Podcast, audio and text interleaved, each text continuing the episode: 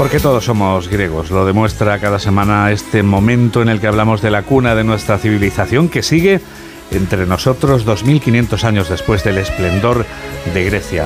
Lo vamos a confirmar escuchando a José Luis Navarro que hoy nos habla de la catástrofe. Profesor, buenos días. Muy buenos días, Juan Diego. Esta semana un imponente terremoto ha sacudido con violencia zonas de Siria y de Turquía tan lejanas nos parecen, pero que no están tan alejadas de Chipre, por ejemplo, país de la Unión Europea, en los confines de lo que los romanos llamaron el Mare Nostrum. Las consecuencias han sido devastadoras y las imágenes que hemos podido ver, con edificios de apariencia sólida derrumbándose en tan solo unos instantes, han sido y son sin duda las propias de una auténtica catástrofe. Natural o no, pero catástrofe en toda regla que define con precisión una vez más la lengua griega.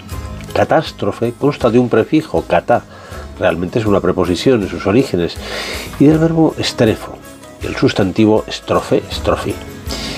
Kata significa de arriba a abajo, y en sentido figurado algo que se hace por completo, totalmente, como cuando nosotros decimos de cabo a rabo.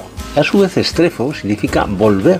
Estrofe, estrofí, griego moderno es la vuelta. En español piensa en estrofa, cuando el esquema de verso se repite y vuelve a empezar. Catástrofe, pues, quiere decir revolver por completo. Fíjate en el latín trastornare, trastornarlo todo. Bouleverser, dicen los franceses. Patas arriba, decimos menos finos, pero muy gráficos nosotros cuando el orden se ha alterado por completo. Por desgracia, una vez más, consecuencias terribles de otro seísmo, también término griego, seísmos, del verbo sello, sacudida, sacudir, que los griegos han bautizado y siguen bautizando con el nombre que ellos mismos le dieron.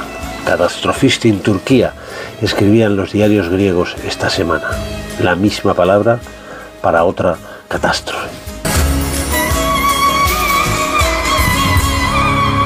Ocho